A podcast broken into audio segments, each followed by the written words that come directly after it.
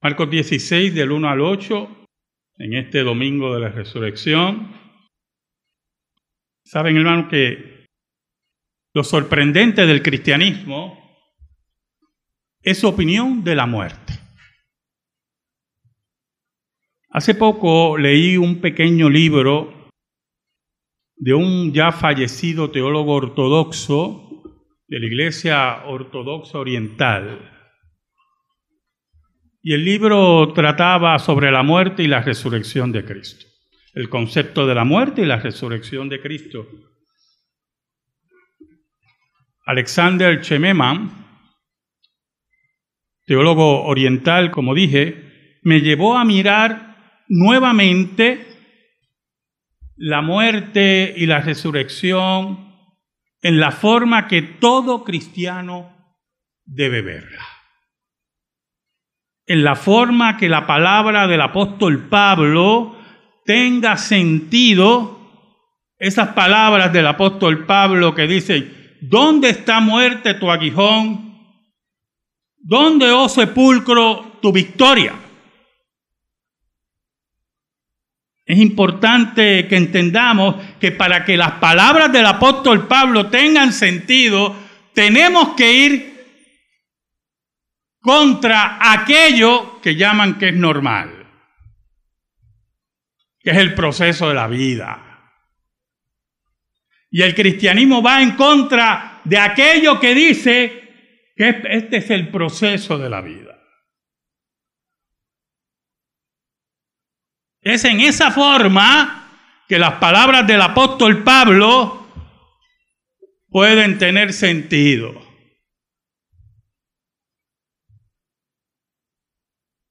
Y si nosotros las entendemos así, nuestro punto de vista de la muerte debe estar arropado profundamente por lo que dice la palabra de Dios. El mundo allá afuera tiene un concepto de la muerte que es contrario a lo que dice la escritura. Y ese mundo secular que se cuela en la iglesia como aceite por los huesos, llenan los discursos de los pastores y de muchos fentafénetros de cristianos ya que han pasado a otra vida esperando la resurrección y parece que estamos oyendo a todos esos impíos que nos quieren hablar de la muerte como un proceso normal.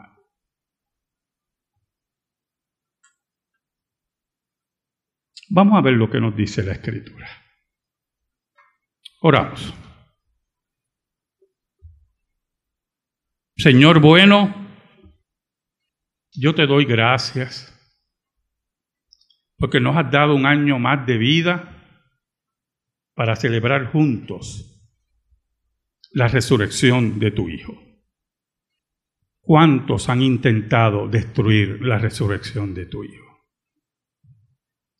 Y todos ellos están muertos ahora y tú sigues vivo. Escóndeme bajo la sombra de la cruz. Perdona mis pecados. Y que tu palabra, única regla de fe y conducta, llegue al corazón de tu pueblo por el poder del Espíritu Santo. En el nombre de Jesús. Amén. Y amén.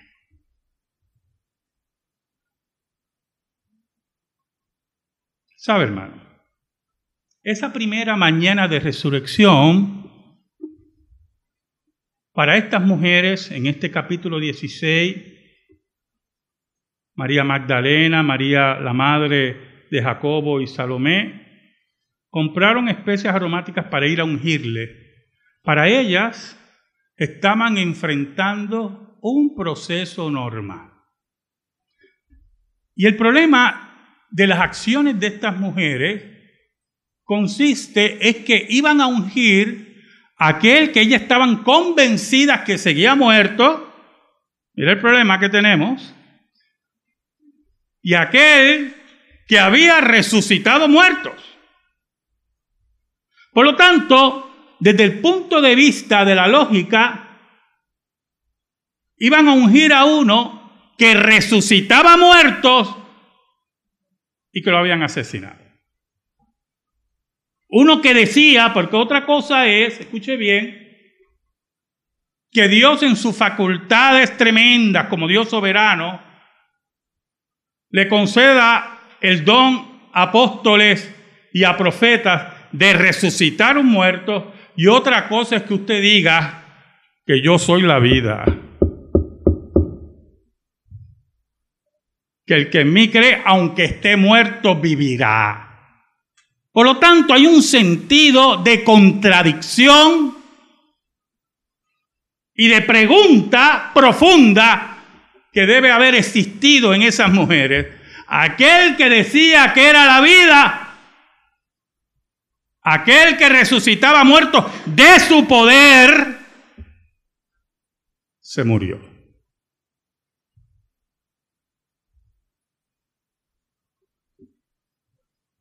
Por lo tanto, estas mujeres buscaban reconciliarse con la muerte, crear esa empatía, crear esa dialéctica entre ellas y la muerte, en sus interrogantes. Y usted dirá, pastor, la Biblia no habla que tuvieran interrogantes. Oh, hermanos, si no tenían interrogantes, estaban ellas muertas también. Claro que habían profundos interrogantes en su vida. ¿Sabe? Alexander Chemememan nos dice lo siguiente, algo que me impactó mucho. El cristianismo no es reconciliación con la muerte es la revelación de la muerte.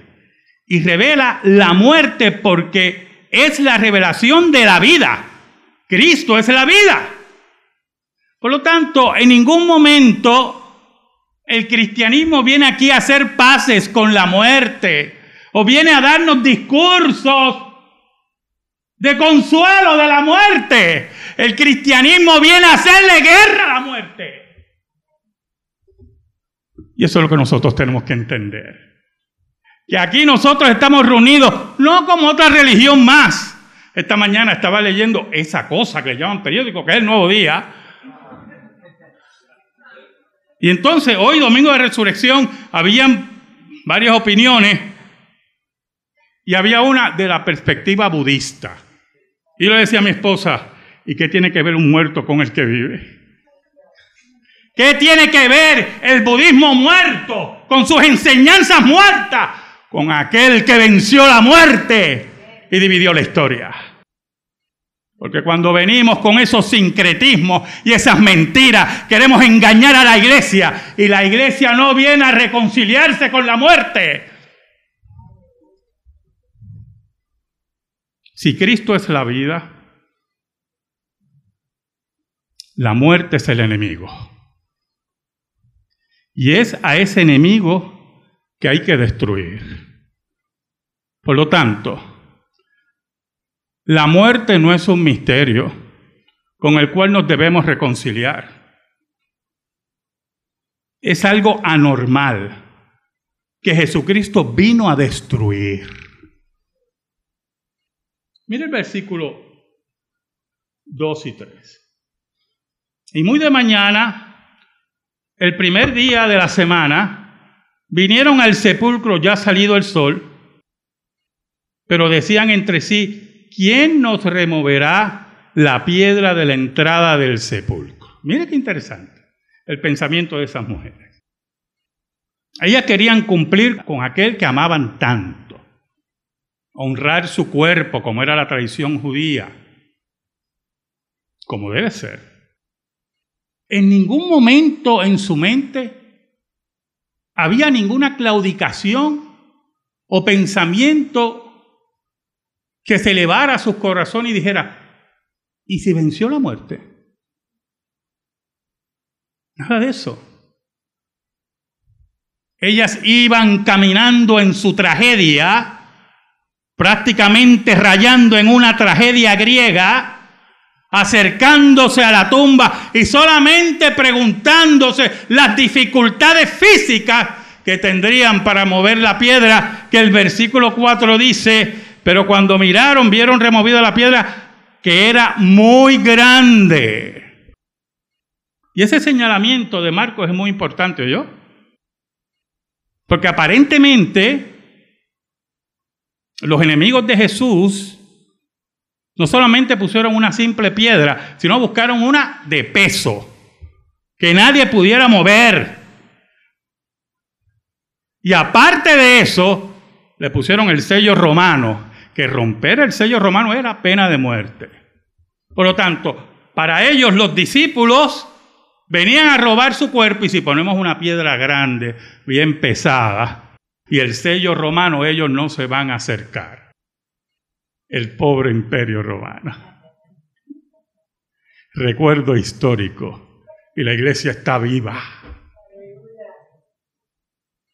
¿Sabe, hermano? Este caminar trágico y triste de esas mujeres al sepulcro, como dije anteriormente, nos habla de ese sentido de derrota y al mismo tiempo de tratar de reconciliar sus sentimientos, sus profundos sentimientos de tristeza con la muerte. Y no me malinterprete. Claro que vamos a estar tristes si perdemos a un amigo, a una madre, a un padre, a un hijo un hermano. Ese no es el problema aquí. El problema es que la tristeza que está acompañada sin esperanza es la tristeza de los impíos. Y estas mujeres tenían esa tristeza sin esperanza.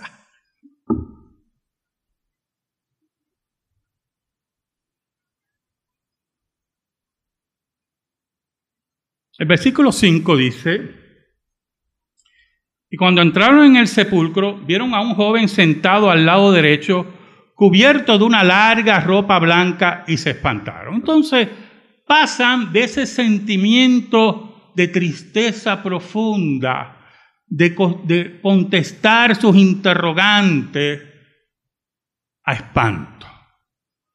Ven un ser que trasciende lo normal que trasciende lo que ellas ven continuamente en la vida cotidiana, un ser que le transmite solamente con su presencia que era alguien especial. Y con la presencia de ese ser ya se está anunciando que ellas se introducen a algo que era bien especial, que ellas no esperaban, que era la forma de transformar su mente y su corazón es la hora que entendieran, que profundizaran que aquel que había resucitado muerto, ninguna tumba lo podía retener. Era la, la hora de la metanoía, o la metanoia, como dicen otros, del cambio de mente, aún dentro del espanto. ¿Sabe, hermanos? En Juan que hemos hablado esto muchas veces. Jesús se enfrenta a la tumba de Lázaro.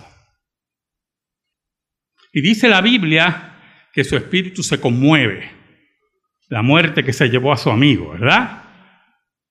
Y llora frente a la tumba de Lázaro. Y algunos que están alrededor, esos incrédulos que rodeaban a Jesús, decían, mira cómo lo amaba. ¿Sabe, hermano? Jesús no pronunció ningún discurso allí. Quiero leerle algo de Alexander,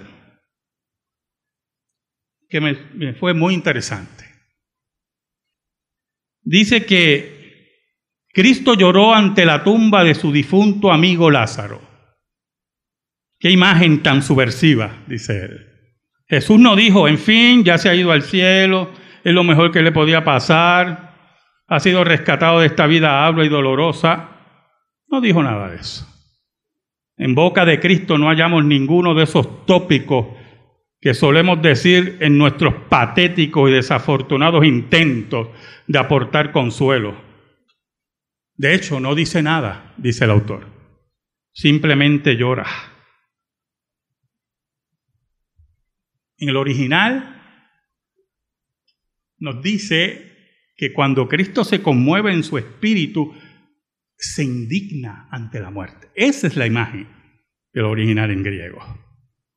Cristo se indigna ante aquella que se llevó a su amigo, ante aquella que se lleva a nuestra madre, ante aquella que se lleva a nuestro amigo, ante aquella que se lleva a nuestra esposa, nuestro esposo, a nuestros hijos. Allí estaba Cristo indignado. Y no estaba con discursos benditos. Vamos a ver, este ahora va a ser las flores, como otros discursos de otras religiones, de basura. Está en los árboles y está en el mar y está en el oxígeno que tú respiras. Todas esas basuras. No, Cristo vino a hacer patente que la muerte era su enemigo. Es nuestro enemigo. Y Cristo vino a destruirla. Y dice, qué valor, qué valor, muevan la piedra.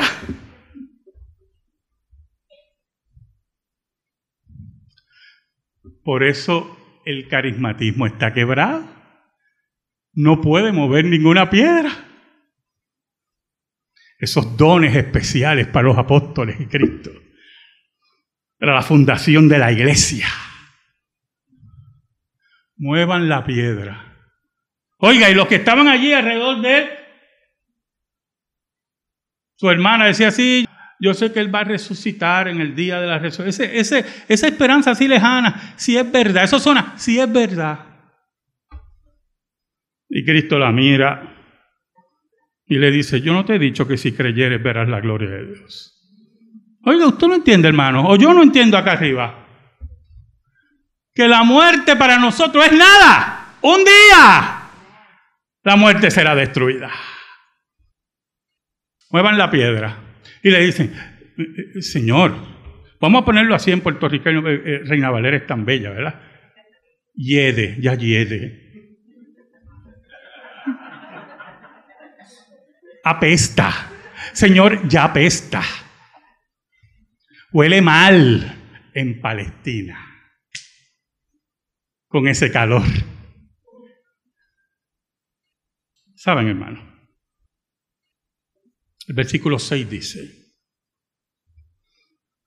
mas él les dijo, no se asusten, buscáis a Jesús Nazareno, el que fue crucificado, ha resucitado. No está aquí. Mirad el lugar en donde le pusieron. No tengan miedo. No le tengamos miedo a la muerte. No tengan miedo. Ese que amamos, ese que ustedes vinieron a buscar muerto, está vivo. Oiga, y eso empieza hacer una revolución en la mente y los corazones de esas mujeres. Yo me imagino la escena, usted se puede imaginar la escena. Usted va a buscar un muerto y está vivo. Usted va a buscar a alguien, escuche bien, que posiblemente ya huele mal. Por eso venían las especias, no solamente, era para amortiguar ese, ese golpe algunos de nosotros queramos amortiguar con perfumes caros. Y la solución es bañarse. Oiga, hermano, allí ese golpe, él ha vencido la muerte. Allí él hace patente lo que hizo frente a la tumba de Lázaro, la indignación de Jesús. Destruye la muerte. Como dice el profeta Isaías, la muerte será destruida.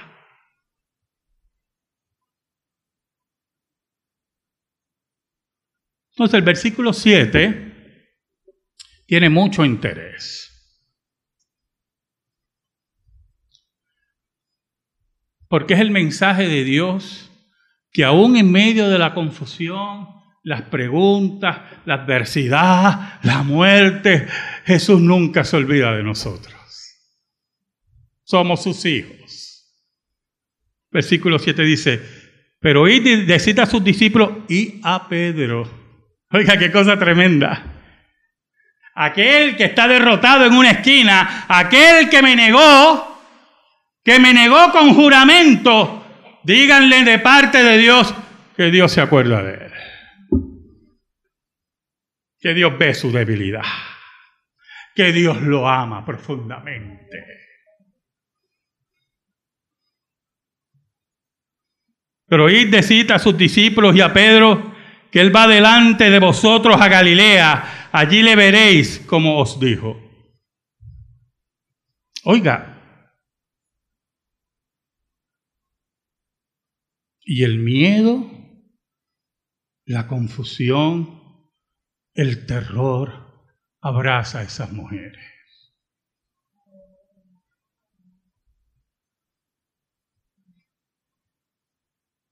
El miedo que significa estar anclado, escuche bien, el miedo que significa estar anclado en un pensamiento como seguro y se nos dice eso no es así. Ese miedo de cambiar. Mujeres que creían ya en la muerte y que su maestro estaba muerto, allí le cogen el anclaje y se lo destruyen. Y entonces en la inmediatez tienen que crear una nueva base. Y le da miedo y le da terror. Y no me diga que usted no ha pasado por eso. Que cuando sus pensamientos tienen que ser cambiados drásticamente, el temor llega a sus corazones. ¿Y ahora qué yo hago? ¿Y ahora cómo yo cambio esto?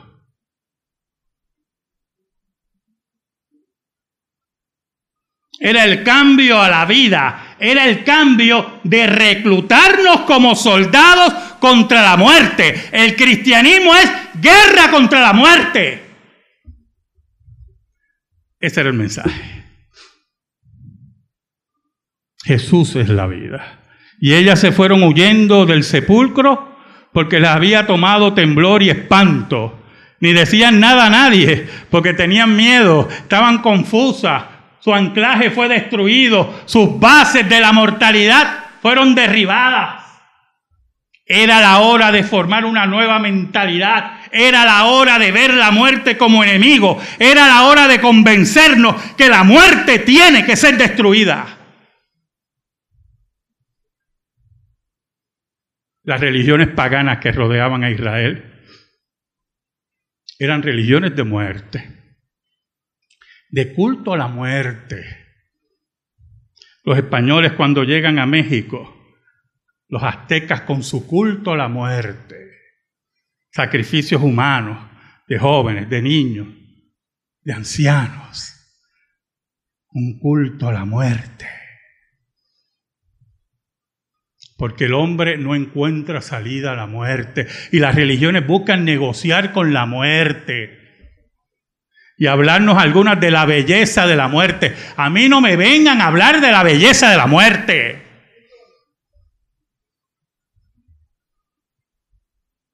El cristianismo es enemigo de la muerte. Ahora, qué triste cuando usted es enemigo de aquello que no puede vencer. Y al no poder vencer, las naciones cuando están en guerra, si son naciones dirigidas por gente pensante, aún en medio de la guerra, entienden cuándo no pueden ganar. Y entran en una negociación, porque piensan en su pueblo. Mira, nosotros no vamos a poder ganar, vamos a entrar en consultas de paz. Adolfo Hitler era un psicópata. Y no le importaba que el pueblo alemán todo muriera. Y por eso no entraba en conversaciones de paz. Y por eso los aliados tenían que destruir la base de Alemania. Y buscaban la forma de asesinar a Adolfo Hitler, porque era un psicópata. Pero los que están conscientes, hermanos, que no pueden vencer a su enemigo, entran en negociación. Nosotros no entramos en negociaciones.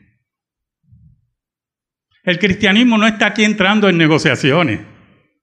Aquí no estamos adorando a un fundador muerto, como hacen los budistas.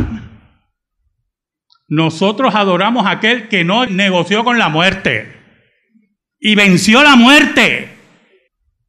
Y aunque eso nos trae temor y preguntas, estamos anclados en la tumba vacía. Y no hay quien llene esa tumba. Cristo ya venció la muerte.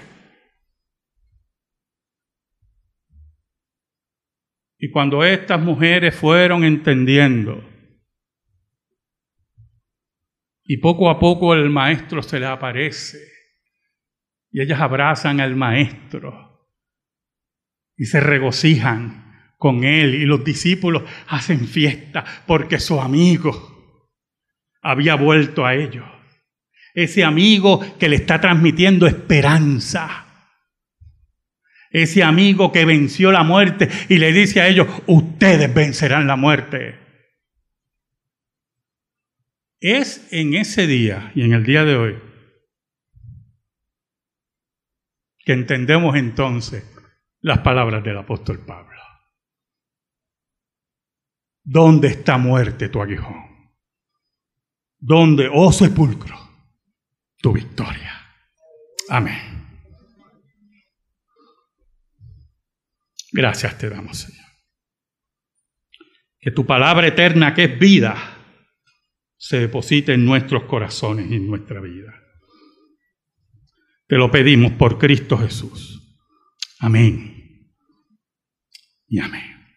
Estamos en silencio, hermano.